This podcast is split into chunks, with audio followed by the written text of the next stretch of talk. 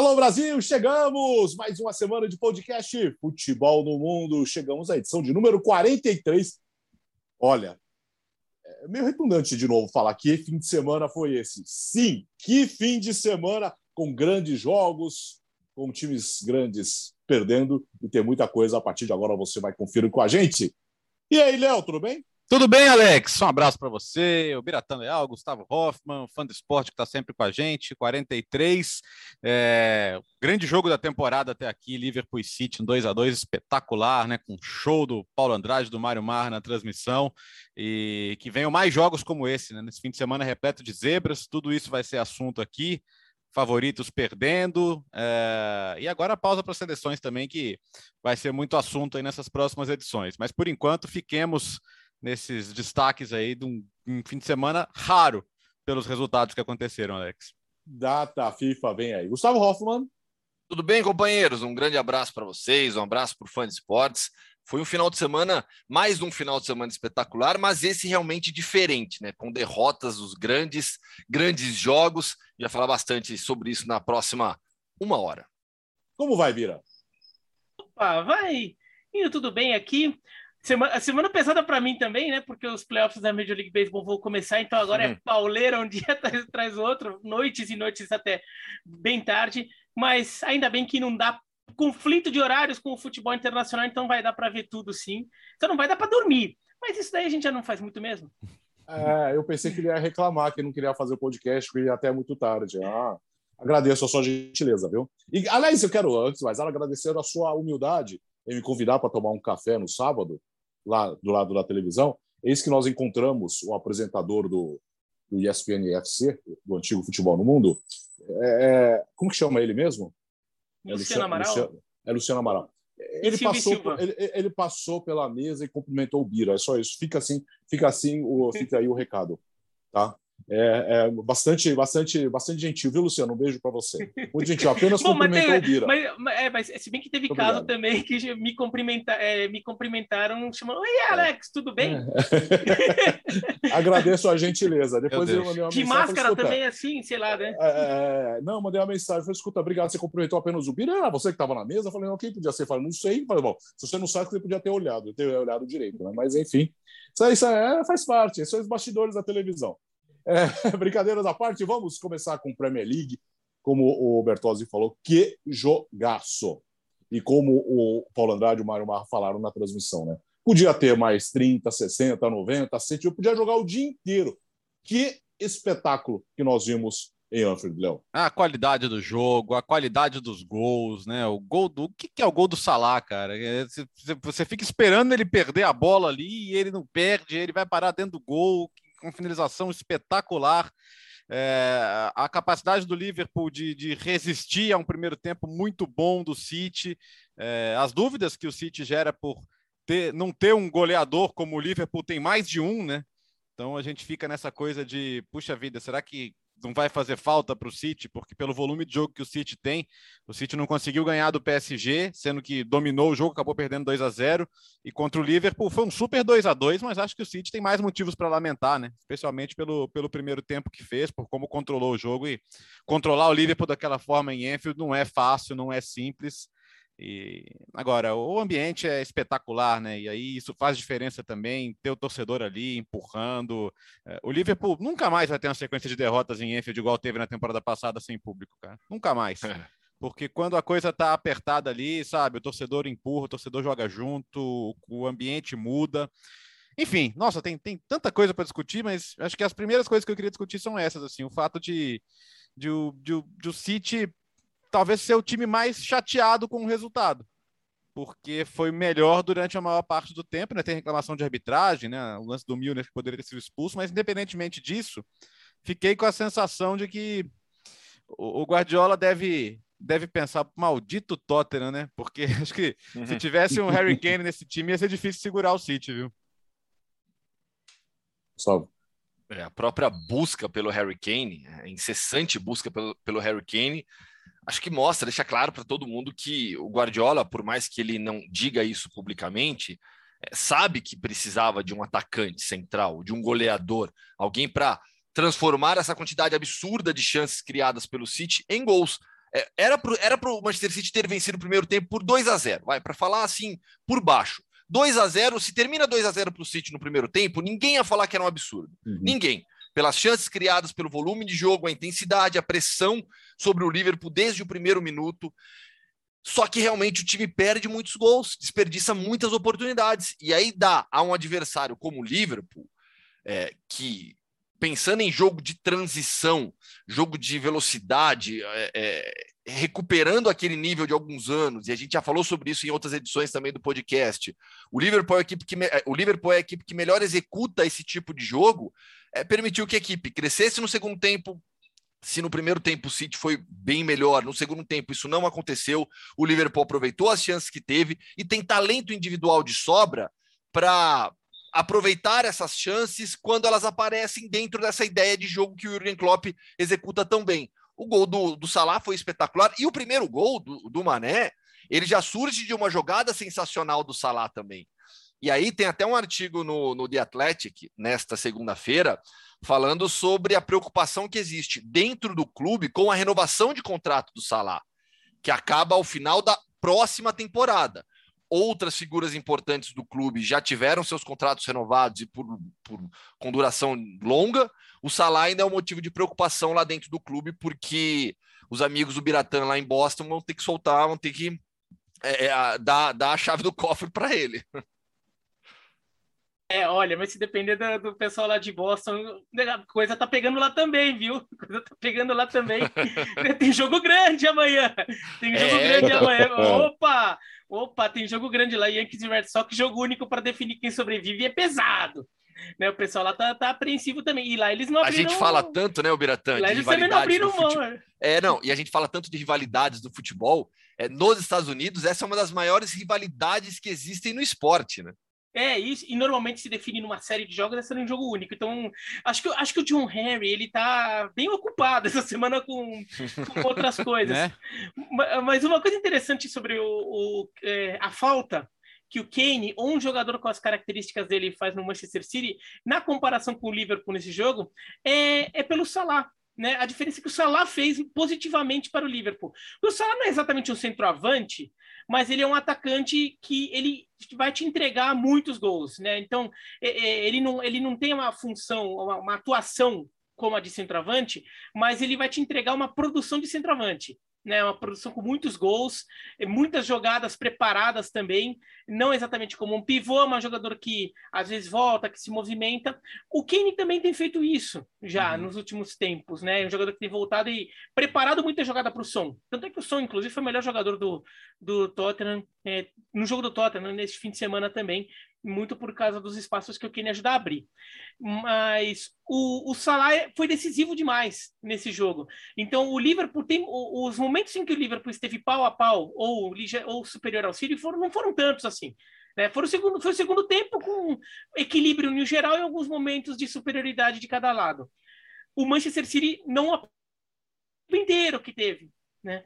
Talvez porque é, não teve esse jogador decisivo, por mais que o Foden seja um ótimo jogador, o Gabriel Jesus esteja jogando demais, mas talvez esse jogador que te, que te dá mais certeza, entre aspas, né? porque nunca é certeza mesmo, de gols, fez diferença no caso para o Liverpool, né? Porque o que o Salah faz, o que o Salah espremeu ali é, de, de, de gols, de assistência, de jogadas no, no segundo tempo foi impressionante. E, e, acho importante, Alex, esse capítulo Gabriel Jesus. Acho muito importante a gente falar disso. Sim. Ele já foi tema aqui, né? Quando a gente discutiu de Vinícius e Gabriel e, e como o, o, clubismo pesado das redes sociais faz com que muita gente tenha um, um, um hate desproporcional neles.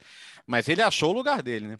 Ninguém vai esperar o Gabriel Jesus ser um atacante de 20, 30 gols na temporada. Acho que já está muito claro que ele não é esse jogador. Mas a jogada que ele faz ali para construir o gol, saindo da direita para dentro, sabe? Fazendo fila, gerando espaço, achando o passe na, na medida certa. Ele é um jogador excelente, cara. E, assim, o, o Guardiola não acharia isso, né? Se, se não fosse. Uhum. Então, eu acho muito legal destacar, né? Que muita gente pensou no começo, ah, mas o Gabriel Jesus vai ter futuro no City, ah, porque se o Harry Kane chegar, ele vai sair. Eu acho que não seria o caso também. E, e, e, claramente eles poderiam jogar juntos se isso tivesse acontecido. mas é um momento muito de muita maturidade e de muita, muito crescimento na compreensão do jogo, né? Você vê que o, o Gabriel está numa, tá numa evolução de, de, de entendimento coletivo que é notável também. E sobre isso, até eu, vou, só vou fazer uma vou dar uma de Alex aqui e vou fazer hum. uma ponte, eu vou fazer uma ponte para passar pro, hum. pro, pro Gustavo. É, já que a gente está fazendo, já que a gente essa semana gente, estamos entrando em data FIFA, então falando de Gabriel Jesus, né? As pessoas esquecem, né, Gustavo? Você que acompanha até seleção brasileira o dia a dia mais de perto. O Gabriel Jesus faz muita falta na seleção. Sim. As pessoas cornetam muito o Gabriel Jesus, o centroavante que não faz gol, fica marcando lateral, bababá, aquelas coisas todas. Ele fez uma falta danada na Copa América, que ele foi expulso contra o Chile e acaba não podendo jogar o restante da Copa América, inclusive a final contra a Argentina que o Brasil perde. Ele, ele faz muita, ele faz uhum. muita falta na seleção, faz diferença quando ele não está na seleção. Você não está falando que ele é o principal jogador da seleção, não, ele não é o principal, mas a ausência dele é sentida em campo sim. Essa coisa do marcar lateral, aí. desculpa, Gustavo, é que isso me revolta um pouco, cara. Com a bola você joga, sem a bola você marca o lateral. É 2021, é. velho. Não é ninguém, 70, reclama não, que Le... ninguém reclama Pô. que o LeBron James está marcando é. o jogador Deus adversário céu, quando o, o, ah, o, o time dele perde a bola, o Lakers perde a bola o Salah volta para marcar é. lateral, né? Não é, não é verdade? O Salah volta para marcar. Assim, hoje em dia, né? Você tem. A gente já discutiu muito sobre essa questão, né? De marcar lateral na prática, quando a gente fala do PSG, né? É, co como que você vai fazer a recomposição defensiva lá no PSG. Mas, gente, é, é, é o que o Bertozzi falou. Estamos em 2021, você tem que. Claro que quando você tem alguns jogadores é, esquemas táticos são pensados para é, potencializar acima de. O, o, o, tático tem que potencializar o individual. Isso é um, é um preceito básico né, da, de, de, de formação tática.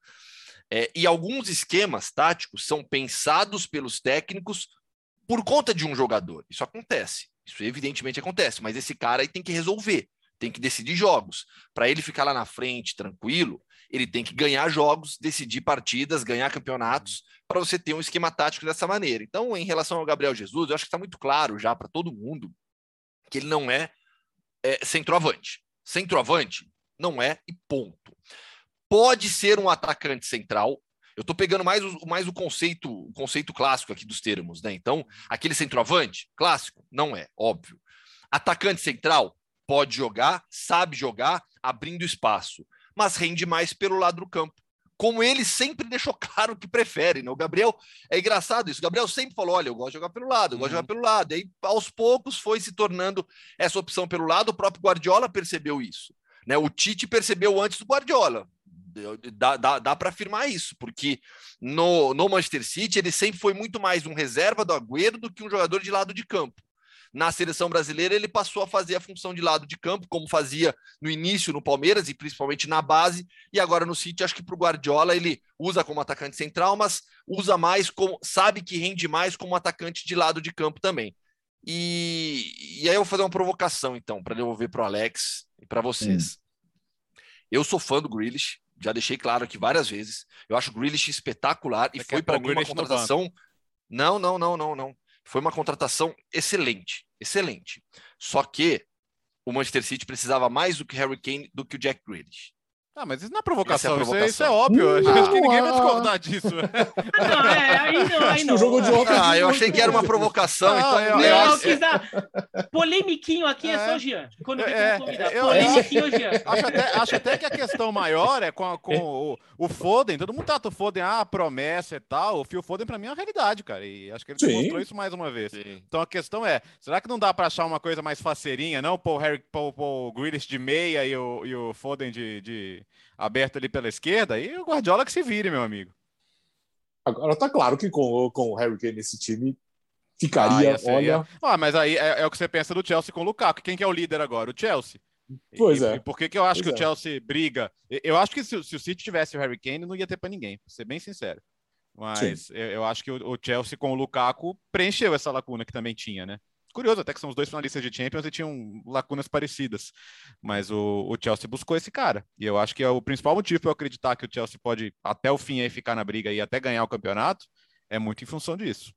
E um baita Agora, equilíbrio, briga... né? Acho que isso é legal falar, né? É, e não só lá, se a gente já depois falar de outros campeonatos, né? Mas hum. na Premier League, dois pontos separando o sexto do primeiro. Né? Tô, tô, puxando de cabeça aqui, mas acho que é isso. Né? Você tem uma é, briga. É isso. Por, é isso. é isso, né? Por enquanto, bem equilíbrio. Em, na Liga, você tem uma baita disputa pelo primeiro lugar. Na Bundesliga também ainda tem disputa, a gente vai falar daqui a é... pouco. Bom, o Chelsea tem 16, Liverpool 15, City, United, Everton e Brighton. Que grande campanha do Brighton. 14 pontos. Uh, diferença do primeiro para o sexto. Agora, é impressionante como o Klopp mexe com o Guardiola, né, Bira? E ele ah, admite isso, né? É impressionante. Admite, e eu acho que ele fala até com, com um certo, certo prazer disso. Assim, ele, ele gosta do desafio, de se sentir desafiado por alguém. E, e bom, é, é, o desafio com o Klopp acho que é um desafio que às vezes até tem suas faísquinhas, né? Já deram uma invertidinha um no outro, mas é claro que é num clima bem melhor do que era na briga do, na disputa vai entre Guardiola e Mourinho na época de Real Madrid e Barcelona em que daí faísquinha era quando estava tudo bem, né? Porque em geral era lança-chamas para todo lado ali, sobretudo do lado do Mourinho, que, que gosta mais desse tipo de, de, de jogo, de, de cena, tudo. Mas é, é, é, é uma. É porque o, o Klopp ele tem um estilo de. Ele impõe ao, aos times dele um estilo de jogo que cria muita dificuldade aos times do Guardiola, né? Que é um jogo de transição muito rápida, né? O Guardiola trabalha com posse de bola, os times do Klopp eles sabem viver bem com a ideia de não ter a posse de bola em determinado jogo e ainda assim fazer um jogo equilibrado, eventualmente até dominante contra o, o Guardiola porque é um jogo com agride muito rápido, pega a bola, não perde muito tempo, o time do Guardiola muitas vezes não consegue se recompor direito e com isso vai sofrendo. Então, e eu acho que isso é uma questão que o Guardiola tem com ele, como evitar esse tipo de situação, como ter controle em jogos contra times com essa característica. E eu imagino até que o Guardiola deva ter saído muito satisfeito com não só com o time dele, mas até com ele próprio, com o primeiro tempo com o segundo tempo já nem tanto, né? Porque segundo tempo o jogo sai da, do controle do Manchester City para ficar equilibrado. Mas é, do, e, e, isso também pegou, acho que nesse nesse Manchester City Chelsea. Né, depois o Chelsea ter dado umas pauladinhas lá no Manchester City na temporada passada, o Manchester City ganhar de forma contundente nessa temporada também. Acho que, acho que o Guardiola nutre muito isso. Assim, é um desafio intelectual que eu, que eu acho que o Guardiola se vê muito nisso. Tipo aquele pessoal que gosta de de sei lá, um, um, filósofos ali que gostam de fazer até debates com outros filósofos que, que discordam dele, mas eles gostam dessa troca de ideias. Eu acho que eles veem esse jogo, um jogo entre Klopp e Guardiola, como troca de ideias, como um debate, um debate em campo. O próprio Guardiola, antes do jogo, na coletiva, é, um dia antes, ele disse né, que o, o Klopp o torna um técnico melhor, porque o Klopp, o, o, o, o, próprio, o Klopp lhe, lhe desafia de uma maneira que, como jamais tinha acontecido. Então, o próprio Guardiola admite, admite isso mesmo que o Bira falou, né? Que o Klopp o torna um técnico melhor por essa troca de ideias, pelos desafios que surgem. Uh, lembrando que a gente falou do Brighton aqui para fechar só, o Brighton se não tivesse, se tivesse vencido o Arsenal era o líder do campeonato. Olha, co, co, como, alguém, como alguém descreveu ironicamente, mas brilhantemente no Twitter, é, é, o Brighton é praticamente o Brasil de 70 que tem dificuldade com aquele retângulo que fica ali no final do campo.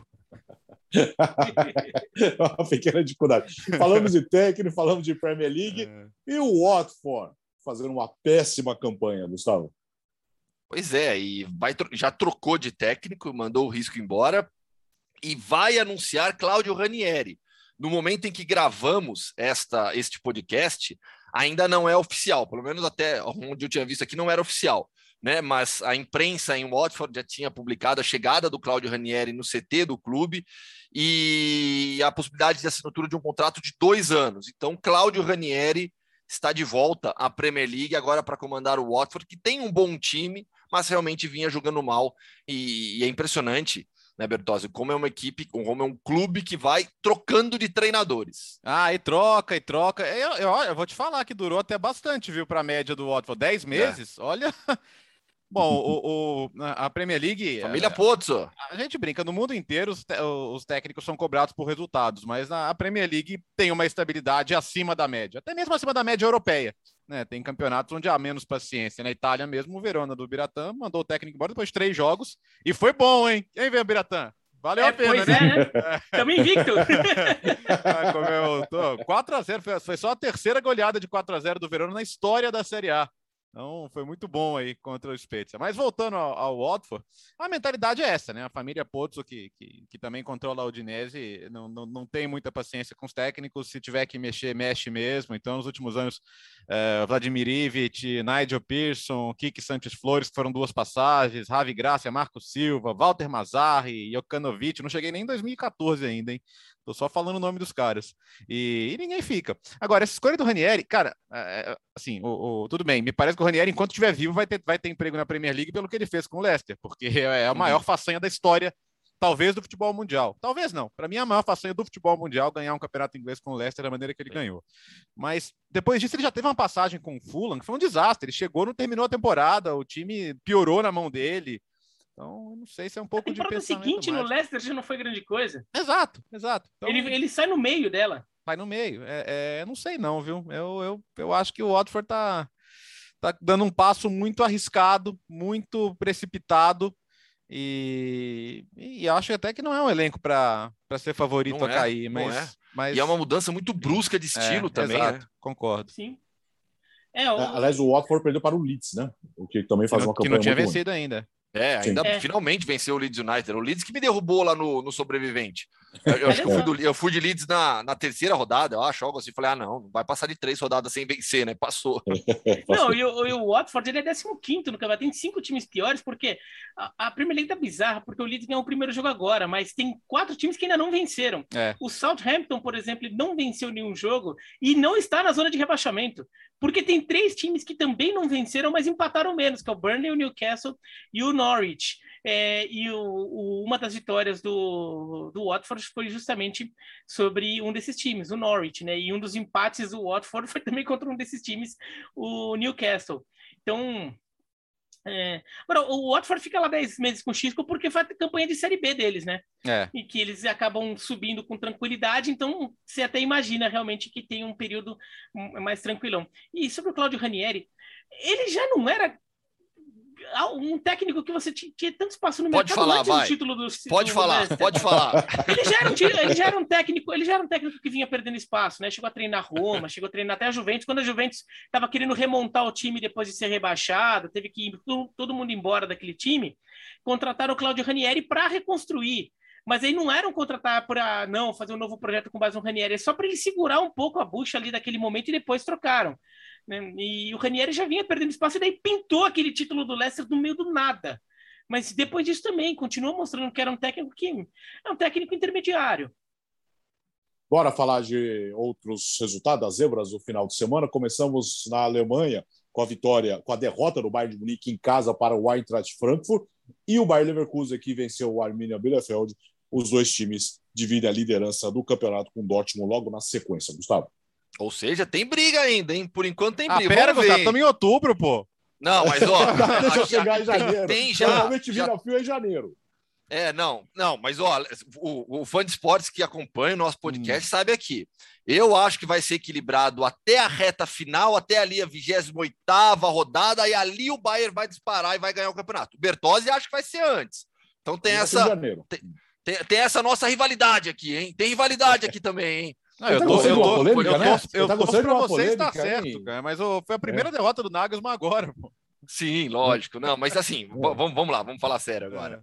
É. é, o, o, Frankfurt, nos últimos anos, era, o, era um dos sacos de pancadas favoritos do Bayern. Não ganhava em Munique há 21 era, era, anos. Era um dos 17 sacos de pancadas favoritos não, não exagera, não exagera, não exagera, não exagera, que aí você, que aí você dá força para quem fica com aquela não, história eu tô brincando, de... eu tô brincando. Eu sei. Mas o, o, Frankfurt era um, dos, era um dos favoritos, o Frankfurt, né?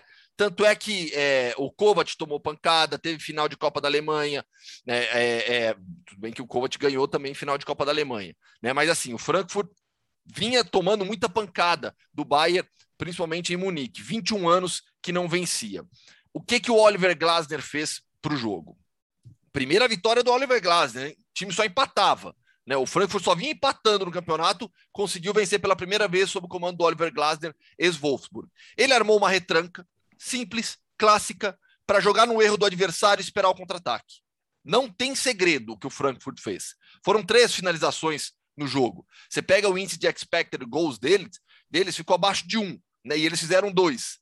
Né, por conta da dificuldade do contra-ataque, do jogo mais arriscado, que é assim: você espera um erro do adversário, uma jogada de bola parada, para tentar fazer seu gol. E depende muito das suas individualidades. E uma individualidade definiu. É um jogador que tem sido um dos melhores da Bundesliga há três temporadas tranquilamente, que é o Felipe Kostic que, que queria ter saído agora e não saiu por conta daquele rolo que deu com a Lazio lá, inclusive na, na, na, na troca de comunicação dos clubes. O Kosic jogando pelo lado esquerdo, ele já é um dos melhores da Bundesliga há muito tempo. Ele sempre aparece nas, na, quando a gente monta a seleção da Bundesliga, se não aparece no primeiro time, está sempre no segundo time. E o Frankfurt fez o básico, conseguiu vencer dessa maneira. O Bayern impôs realmente só a primeira derrota ao Julian Nagelsmann na Bundesliga, mas é legal ver a Bundesliga é, é, com bons times. É, eu sempre ressalto isso. O Bayern é muito melhor que os demais? É, é muito melhor que os demais. Mas o Dortmund está na disputa, o Leverkusen nessa temporada vem surpreendendo positivamente, o Patrick Schick está jogando demais, o Frankfurt, tomara que agora consiga uma boa sequência também. E na próxima rodada tem Leverkusen e Bayern né? Aquele, é, é, é ah, o clássico de jogo. Clássico é o de típico Baia. jogo, clássico de Baia, né? É o, é o típico jogo que todo mundo olha e fala: não, quem sabe, acho que agora o Leverkusen vai conseguir, aí vai lá, Baia de 5 a 0 ah, é. Porque é mais um dos 17, né? Mas. Não, mas assim, brincadeiras à parte, a Bundesliga tem, tem, tem uma questão aí, a gente vê isso nos últimos tempos, nem, o período de hegemonia do Bayern já é bem longo, já, já vai de uma década aí, nem sempre foi isso, mas eu acho que a gente pode dizer que neste momento vive isso. Nos últimos anos já vivemos é, muito isso, tanto que a gente vê um monte de técnico alemão é, tendo sucesso por aí. O domínio do Bayern é tão grande que às vezes acaba ofuscando é, bons trabalhos que muitos times têm feito, é, bons técnicos que vão aparecendo no campeonato alemão e um bom futebol que é apresentado. Às vezes as pessoas se pegam apenas a quem tem chance de ser campeão e não, e não, não se apegam ao jogo em si. O jogo em si é bem legal, não só por ser divertido, mas é um campeonato em que você vê times diferentes apresentando ideias diferentes para tentar, é, de alguma forma, competir com esse Bayern. E às vezes isso a gente não vai ver na classificação do campeonato, mas a gente vai ver nesses jogos né, em partidas pontuais que a gente vê isso. Né? Teve um ano lá que o Wolfsburg deu uma paulada no, no, no Bayern de Munique, que até gera um vídeo do Guardiola. O Guardiola era técnico do Bayern ainda na época. É, que o Guardiola, daí um garoto, um adolescente, ele, o Guardiola tá dando uma palestra, um, um, garoto adolescente começa, sobe lá no palco, começa a explicar algumas coisas lá, e o Guardiola fica é, deslumbrado com como o garoto estava fazendo uma boa leitura sobre esse Bayern de Munique e Wolfsburg que tinha acontecido. Então são jogos pontuais em que acontecem coisas. Vamos torcer para que, que o campeonato como um todo vire uma grande disputa, mas pontualmente os jogos tem muita coisa legal acontecendo e eu acho que o, campeonato, o campeonato italiano também vive isso. É um campeonato com. E que agora a gente está vendo a competitividade do campeonato, mas os times surgindo com boas ideias aparecendo no campeonato italiano. Só que muita gente não percebia porque só a Juventus ganhava, já vem de um tempo atrás. E olha, acho que o campeonato francês está por esse caminho também, viu? Tem coisa interessante acontecendo na França, por mais que o Paris Saint-Germain vá ser campeão. É, e aí, e aí só para pegar esse gancho, né? Porque o, o grande destaque do fim de semana foi essa coincidência de derrotas de Real Madrid, Bayern, Ajax, esses três, né, foi feito um levantamento que nunca tinham perdido no mesmo dia pelos seus campeonatos, mais PSG, mais Benfica, e, e na maioria desses casos, assim, foram esses jogos, como o Gustavo citou do Bayern e, e Frankfurt, que o Trap pegou muito, o, o, o Ajax finalizou 20 vezes, o Benfica contra o Portimonense também, quer dizer, foram, foram esses jogos que o, só o futebol explica, né? Não é que os times nem jogaram mal, dá para dizer. Né? A, a, diferente do PSG que não finalizou a gol, né? Que é uma coisa inacreditável. É. Teve, teve o quarteto jogando junto desde o início e não conseguiu e não conseguiu acertar o gol do Rennes nenhuma vez. O, o, Messi voltou a acertar a trave. Mas no geral os jogos foram assim. Então não é que foram jogos desastrosos também dos times favoritos. Só é essa coincidência e, e, e é uma coincidência histórica, evidentemente, porque é muito difícil para casa de aposta aí deve ter ficado felizaço com esses resultados. É, e, e deixa eu, e até estava lembrando, né? O, a, essa questão do Frankfurt com o Bayern, né? Teve também, foi um saco de pancadas, mas teve nesse período, mas aí não em Munique, aquele 5 a 1 que derrubou o Kovac. Sim. Que foi, mas aí né, com o Ad Ruther. Teve né, final, de, frente teve final de Copa da Alemanha que deu Frankfurt. Né? Que o Frankfurt ganhou. Aí é. com o Kovac. Né? O Kovac ganha, é o último jogo do Kovac no Frankfurt. E, e aí depois ele toma, ele cai, pro Frankfurt tomando essa goleada, né? Mas em Munique eram 21 anos de, de, de invencibilidade do Bayern. Pode falar do Real Madrid? Já que. É, sou... é, ah, meu Deus. É, quem quer falar do Real Madrid? Bira, Bertozzi?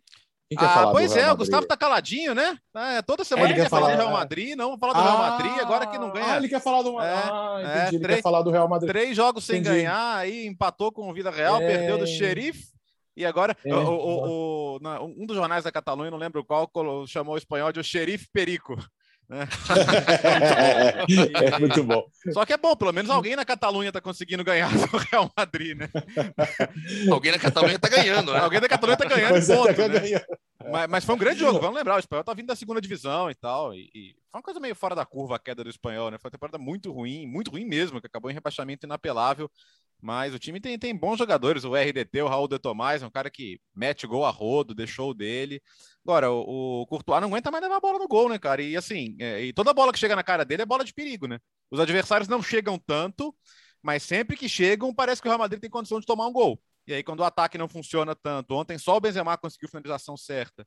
Né, o, o Hazard, bom, não sei mais o que falar do Hazard, minha, minha, meu, eu já não estava otimista e ele tá, o otimismo está assumindo cada vez mais, então, assim, tá ok, a primeira, a primeira derrota do campeonato, continua líder, também não é para falar em crise, embora a semana seja desastrosa em termos de resultados. Sim.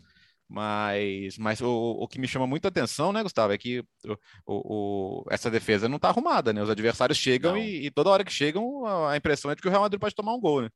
E eu fiquei surpreso com a, com a opção tática do, do Carlo Ancelotti para o jogo. Né? Ele deixou o Casemiro fora no banco, ele montou um time que, na prática, jogava em uma variação de um 4-1-3-2 para 4-4-2. Algo bem, bem pouco comum é, se tratando de Carlo Ancelotti, porque o Tony Kroos era esse um, jogando atrás do Modric, que era esse jogador centralizado na linha de três, que tinha o Valverde na direita e o Camavinga na esquerda. E aí, dois atacantes na frente, o Vinícius e o, e o Benzema. Em muitos momentos, esse esquema virava um 4-4-2, dependia muito do posicionamento do Tony Kroos. Mas o posicionamento médio dele foi atrás do, do, do Luka Modric, né? Então me chamou muito a atenção esse esquema utilizado no primeiro tempo e muda para o segundo tempo, porque claramente não deu certo. Né? O Camavinga fazendo essa função não rendeu. É, o Vinícius não tinha jogo apoiado pelo lado do campo, o Valverde pelo lado, para mim é uma opção que não funciona. O Valverde é um jogador muito forte fisicamente, né? Ele te, te, entrega muito fisicamente, mas ele é melhor por dentro e não pelo lado do campo. E aí no intervalo o Ancelotti muda, volta para o 4-3-3 com a entrada do Rodrigo, aí formação mais clássica, Rodrigo, Vinícius, Benzema, trinca de meio campo, aí sem, sem grandes invenções. Mas é, a defesa vem tomando muitos gols, é, em todo jogo o Real Madrid toma gol, é impressionante. Pega essa sequência de três jogos sem vencer, Agora é, pelo menos tem um técnico experiente que conhece muito bem o clube, sabe, e até o Marca, o Marca escreveu algo interessante. Não foi o Marca, né, mas um, um colunista do Marca.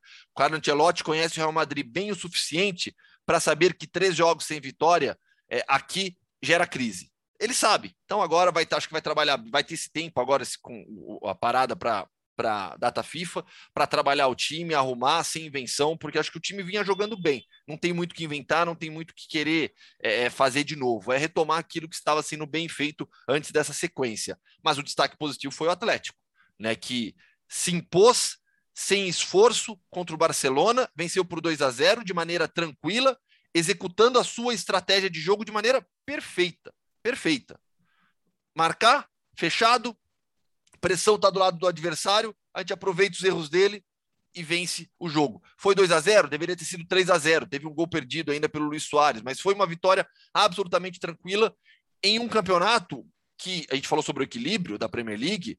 Você olha para La Liga, não tem favorito, meu. Não tem favorito. Até coloquei no meu blog no resumo da oitava rodada.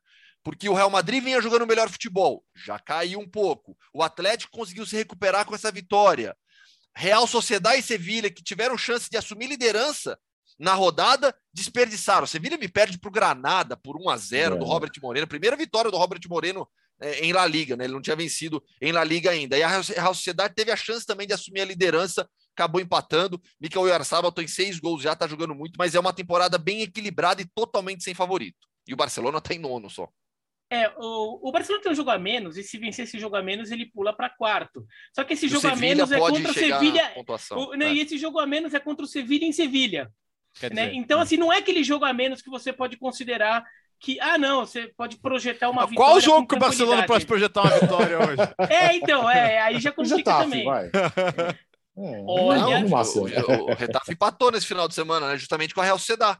Caiu, deixou caiu, de ter 0%. Caiu, caiu o Mitchell. E, e, quase. E Lembra quase... que eu falei aqui que era era era para postar? Falei para a Nathalie, para Nathalie. Não, e quase que, que criou problema também para o Atlético de Madrid, né? Aliás, criou, né? Acabou perdendo no final porque ficou com um jogador a menos. É, sobre o Real, só sobre a questão tática, acho que um, um símbolo grande como o Ancelotti errou na ideia, na visão inicial dele do jogo e como ele deixou a defesa exposta, e isso que era o problema, é que o time estava, o Real Madrid estava perdendo por 2 a 0 do Espanhol e ele tira o Kroos para colocar o Casemiro. Né? Então você tira um, um, um, é um, volante, mas um volante criador, tudo, colocar um volante mais marcador quando você está perdendo por 2 a 0 é porque claramente o problema não é que está faltando força ofensiva, é porque o seu time está desbalanceado demais a ponto de ter dificuldades com, com a defesa. Então, ajustar a defesa era uma ideia para o time ficar mais equilibrado e conseguir chegar melhor na frente. E no final das contas, o Atlético, o Atlético Real até faz um gol. Sobre o Real Barcelona, só uma coisa que eu fico com ainda com. Um, que eu não ponho a mão no fogo no Atlético de Madrid, vai. Que o próprio Simeone diz na coletiva dele depois do jogo contra o Barcelona que o, que o Atlético fez o jogo dele, gostou do jogo, é, tudo isso que o Gustavo falou. Mas ele falou: é, a gente ainda tem dificuldades quando o, adversário não nos dá tanto espaço, e que foi o que não, que foi, é, que, foi que não aconteceu no jogo contra uhum. o Barcelona. Então o Atlético ainda tem dificuldade nesses jogos contra Retafe, jogo contra Alavés. Foi a né? vitória mais jogo... fácil, foi a vitória mais fácil da temporada, Beretta. Foi, foi então. Melhor, foi o melhor jogo, né? É. Foi, foi, justamente. O jogo é contra o Porto, o Atlético sofre, uhum. né? Então, quando o adversário. Meter a mão no é, Milan. Fala, pode falar é, que meteram foi, a mão foi, no Milan. Foi. Literalmente foi, meteram a mão no Milan. É, o jogo contra o Milan achei a arbitragem bastante complicada. O Milan achei injustamente. É, teve jogador expulso que achei injusto, várias jogadas ali. Mas o, o Atlético teve muita tranquilidade contra o Barcelona. O Barcelona fez tudo que o Atlético precisava fazer. É, precisava que o Atlético fizesse, né? Deu espaço ali, um monte de espaço ali atrás para o Soares correr. O, o Lemar jogou demais, aproveitou demais esses espaços também. E olha, a gente lembra do gol que o Soares perdeu. Teve um gol que não foi finalização, mas jogada lá no final do jogo, o contra-ataque do Griezmann. É que ele é só dar uma roladinha ali pro, pro Soares, ele dá um petardo ali para a linha lateral, que o Soares sai toda a linha dele do contra-ataque. Se ele dá um passe na pinta pro Soares, era 3 a 0 e, o, e, o, e a bola que o João Félix jogou, né? O Félix Nossa. aqui tá precisando virar gente grande. Engraçado, eu achei que do jeito que as pessoas falam, acho que o Simeone amarrava ele na, na, no campo de defesa ali, que ele não podia atacar, sabe? Outro dia viralizou um vídeo durante uma pausa aí de, de, de data FIFA dele trabalhando com o João Félix, marcação, pressão, né? Ó, quando ele fizer isso aqui, você faz isso aqui e tal. E os caras falam, nossa, que absurdo! Cara, isso, isso, todos os jogadores fazem, velho. Absolutamente todos os jogadores fazem. Então, as pessoas, às vezes, é, falta passar, é que a gente não tem essa oportunidade, né? Mas passar um dia vendo um treinamento e entender que situações assim são absolutamente específicas para qualquer situação. Né? Todo mundo tem que saber dar uma cercada, marcar, ajudar sem bola, senão não joga, cara. Com ele vai jogar menos ainda. Não, e, e não é sabe... Jovem, né? É. Desculpa, Bira. Não, é, mas, sabe, todo jogador hoje marca. É, é, sim, pelo menos um jogador jovem ainda.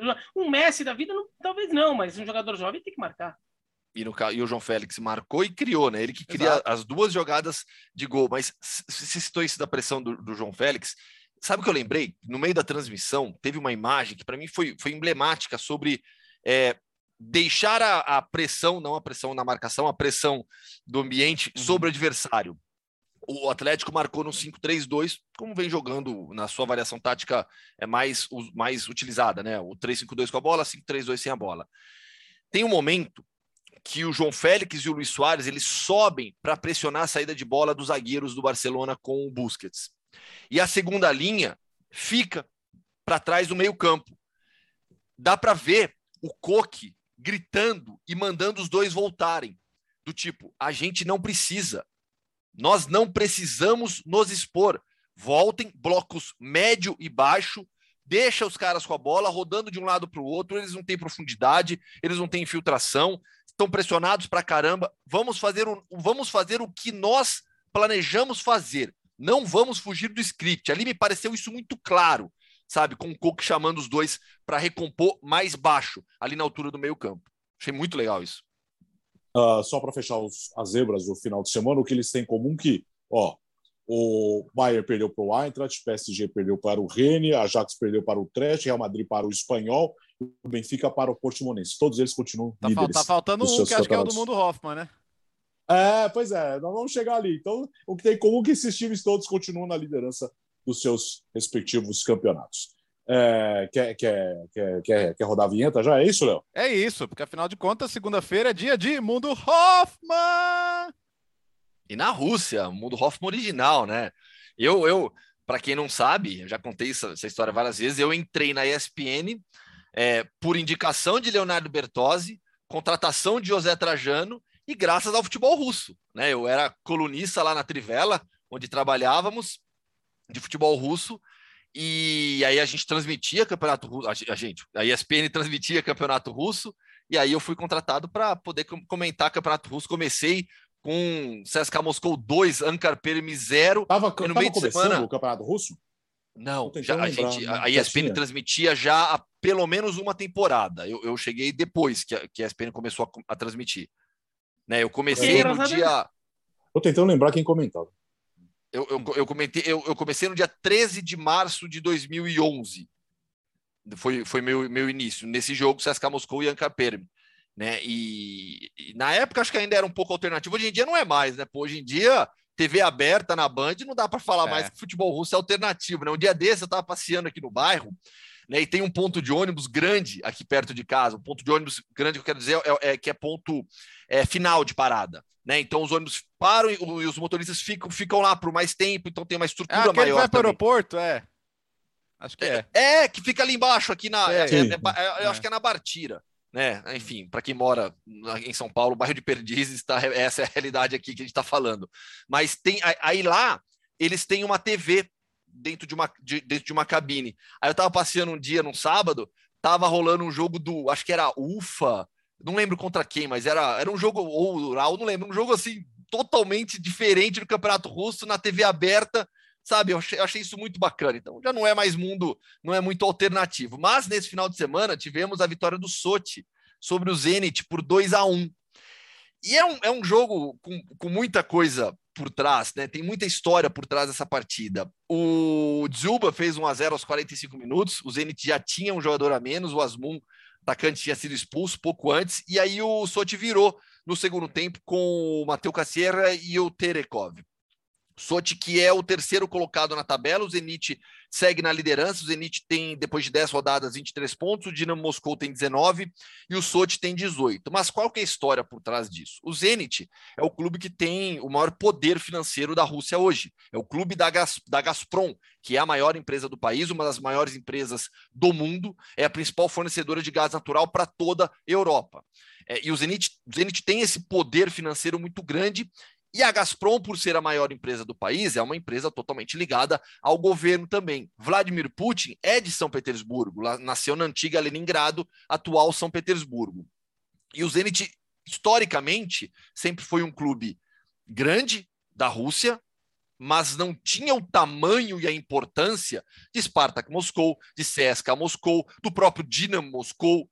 É, sempre foram clubes de. Os clubes moscovitas sempre foram maiores do que o Zenit, que ganhou um campeonato soviético em 84, mas tem o crescimento mesmo nas duas últimas décadas por conta da, da, da, do dinheiro da Gazprom, que começa a jorrar lá dentro. Constrói aquele estádio absurdo, é palco de Copa do Mundo, ganha a Europa League, é, é, é atual campeão russo, é a maior força do país. O Sochi é um projeto de Zenit. É um projeto de Zenit por conta do Vladimir Putin. Porque o Vladimir Putin, ele quer transformar Sochi em uma pérola russa para o resto do mundo. Levou as Olimpíadas de Inverno em 2014 para lá, direciona muitos investimentos para Sochi. É. A Fórmula 1 acontece lá no circuito de rua. A Copa do Mundo foi para lá, mesmo com a região de Krasnodar, tendo um outro estádio já pronto, é, é, com uma estrutura espetacular, que é o do Krasnodar, bancado por um milionário local, Sergei Galitsky, mas uma outra realidade, mas é da região Krasnodar, Sochi fica em Krasnodar. Então, o Putin, ele trata Sochi como uma cidade especial, direciona muita atenção, muito investimento, e o Sochi, ele vai para a cidade, ele surge na cidade através de um parceiro do Vladimir Putin, que é o Boris Rotenberg, político, milionário, é, já tinha sido presidente do Dinamo Moscou, não foi bem no Dinamo Moscou, pelo contrário, foi muito mal como presidente do Dinamo Moscou, vendeu o clube para o Banco VTB, e aí ele compra um clube em São Petersburgo, Dinamo São Petersburgo, e depois leva essa equipe, é, tudo em acordo com o governo, para Sochi em 2018.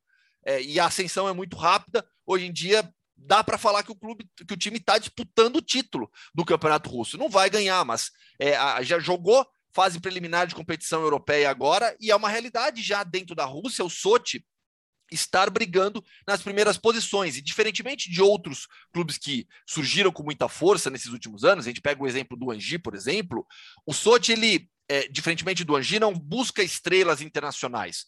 O Angi, naquela época, Mahatkalah, foi buscar Roberto Carlos, Samuel Eto'o para fazer todo aquele barulho. Caiu vertiginosamente.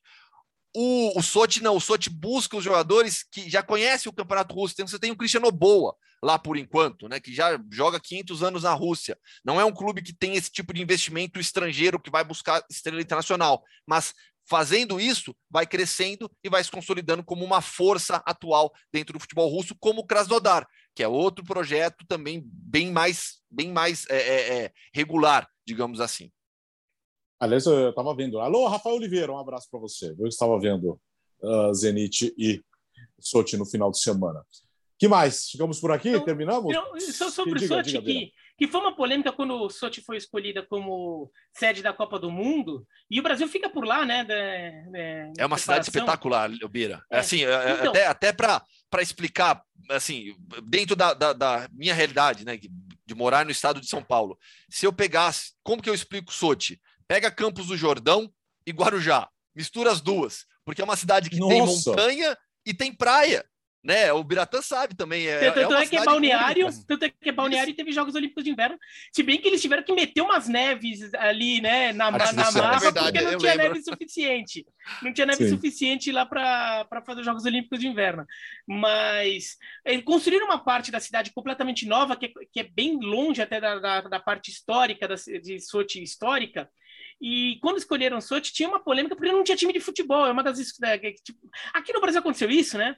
De escolherem é, cidades que. escolheram, no caso, Sochi, uma cidade que não tinha um time de futebol muito forte. E como é que ia usar toda aquela infraestrutura toda?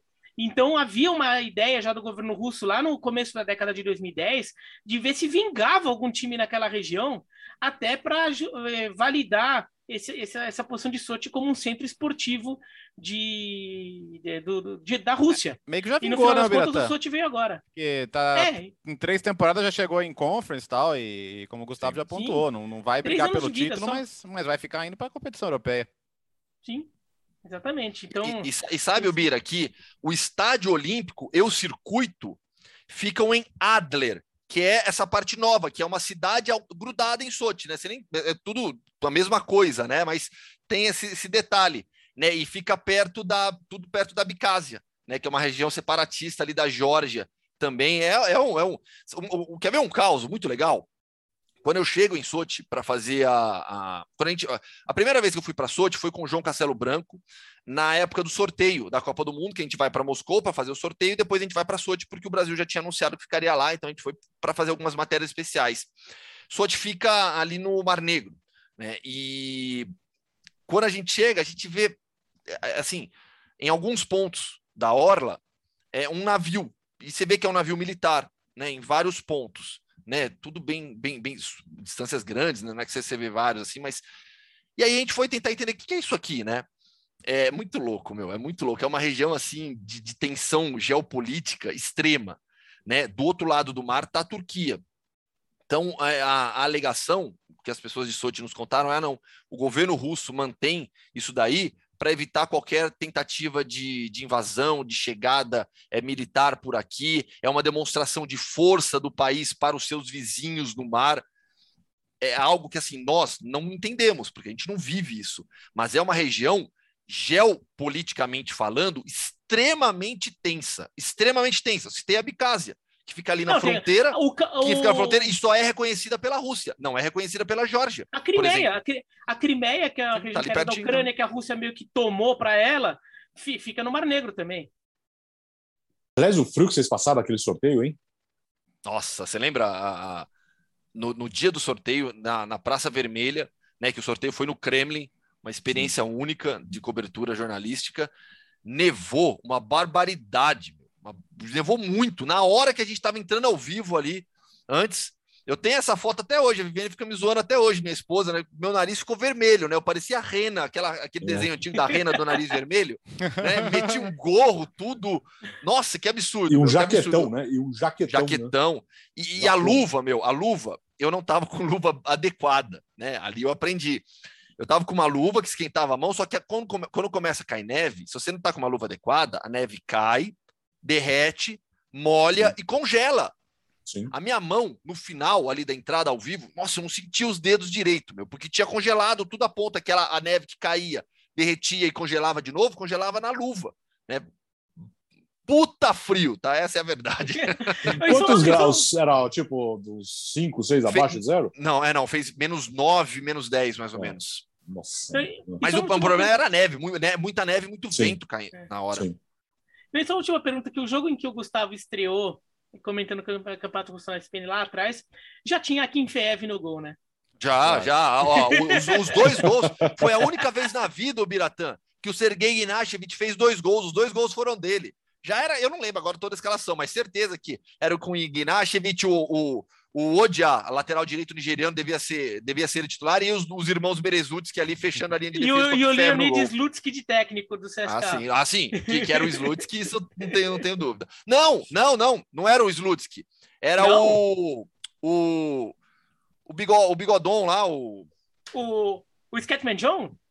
É? branco? calma, calma. É o Valery Gazayev. Então, que é o Scatman John. Sim, sim, Valery Gazayev, era, era, era ele nessa época. Era ele. Valery Gazayev. Certeza, era nessa, nessa época. Estamos falando tudo de cabeça, tá? O fã de esportes depois pode corrigir, botar comentário aí, mas acho, acho que era isso mesmo. Anos 90. É, bom, bom, bom. Ou menos, menos 10 eu peguei algumas hum. vezes também lá nas cobert na cobertura olímpica uh, da Olimpíada de Pequim. Pelo amor de Deus, o que é aquilo? Eu não cheguei a pegar neve, mas quando venta durante o dia, é um negócio desesperador, porque você está olhando o dia, nossa, até que está clarinho, está gostoso, vai para a rua para você ver. Começa a garoar, começa a garoar e ventar. É, dá vontade de entrar no carro e não sair nunca mais de lá, ligar o aquecedor e não sair nunca mais, né? André Fury, é. que o diga. André eu, peguei, eu peguei isso na Bolívia. Só que ele é muito seco, então não tinha neve, essas coisas, mas era menos 10. Aí, aí toma choque direto, né? É, é. é só que isso foi de madrugada, meio da madrugada, lá no, no, nos Andes bolivianos, 4 mil metros de altitude, e tava feia a coisa. É, bons tempos, bons tempos. É isso, amigos. Vamos almoçar? Vamos. Aliás, quero dar um testemunho aqui. Eu encontrei o, o Birata Leal, que ele estava almoçando na, na lanchonete da esquina da TV, estava é, educadamente comendo a mesa. Ele estava comendo que nhoque, não separou nhoque. nada, o molho com, com seus oito nhoques lá, estava tudo bem. Só na hora do café que aí começa. Você quer um café? Eu quero um expresso, por favor. Eu não, o meu é é curto, a não sei o quê, com não sei o quê. com Guaraná. Bem, não, não, só, eu só, não, só pedi curto e forte. Eu só peço curto e forte. Se ele for é. pastoso, tá, é, tá ótimo. Eu gosto dele bem curto. Mas eu não pedi com Guaraná dessa vez. Ah, que decepção. É, mas, mas, mas, assim, ele, ele, foi extremamente educado à mesa, viu? Porque de repente, né, tinha companhia lá, então ele não queria ficar lá, eh, cortar o nhoque no meio, separar com molho, não sei o quê. Então foi, eu quero, quero dizer, dessa vez ele foi extremamente gentil. Ainda bem que não pediu feijoada, e tinha lá na real, né? Tinha, tinha, só que ele ia ficar com sono na hora de fazer o programa depois, né? Então, ah, é também... verdade. eu tinha feito o Arsenal, eu tinha feito o Brighton e Arsenal e depois ia fazer o UFC, né? É, então eu tava almoçando quatro horas porque ia fazer o programa depois, aí também. É, é pois é, fazer, fazer, comer uma feijoada com, com eu, UFC, eu já ia jantar, eu já ia jantar no restaurante mexicano, que ia comer feijão pra burro, então melhor não. Uhum. O que? É feijão? chique, hein? Comida Opa. mexicana? Ah. O que, o que, que você come lá? Ah, como. O que você arroz, não come? É mais fácil. Arroz, feijão refrito, burrito, totopes com. totopes com, com salsa. Aí, daí vai, vai um monte de coisa ali na mesa e você vai comendo. Comida mexicana, aliás, uh, Gustavo Hoffman, né? Vai bem minha em casa preferida. também. é. A Viviane É. faz comida me- mexicana maravilhosamente bem. E é minha preferida. Estilo Verdade. de comida. Já, é- já, é já, já, já. Já, Já- já. É bom Já, demais. já, já, pro- já provamos, né? Confirmo, confirmo. É, outro dia ele dedicou ao Everaldo Marques também, né? O Everaldo, o Everaldo é o maior fã da, da comida mexicana da Viviane, meu. Ele fica falando pra Viviane abrir, abrir rede de restaurantes, meu. É, precisamos marcar, Aliás, precisamos EV marcar, hein? EV, EV agora entretenimento, hein, também. É, Vai, faz- vai um show bombar de sucesso lá, meu. O um cara achou show que ia, Mais achou que ia, ainda, né? ia ficar livre do homem mais forte do mundo, tá lá narrando gincana agora. É nóis, EV. Sensacional. Grande abraço. Pega, EV. pega. Alô, Ivê, um abraço para você. Ficamos por aqui. Voltamos na quinta-feira com a edição de número 44, podcast do Futebol no Mundo. Você sempre ligado. Vem aí, data FIFA. Teremos muitos assuntos, claro, como sempre. Boa semana para você.